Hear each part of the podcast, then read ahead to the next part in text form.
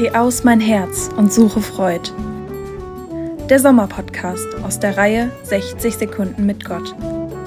Heute mit Pfarrer Thomas Hartmann. Empfehlungen nicht nur für die heiße Zeit des Jahres. Geh langsamer, dann behältst du die Orientierung. Der Langsamste, der sein Ziel nicht aus den Augen verliert, geht immer noch schneller als einer, der ohne Ziel umherirrt. Geh langsamer, dann hast du die Zeit, deine Umgebung wahrzunehmen und Eindrücke zu sammeln und zu verarbeiten.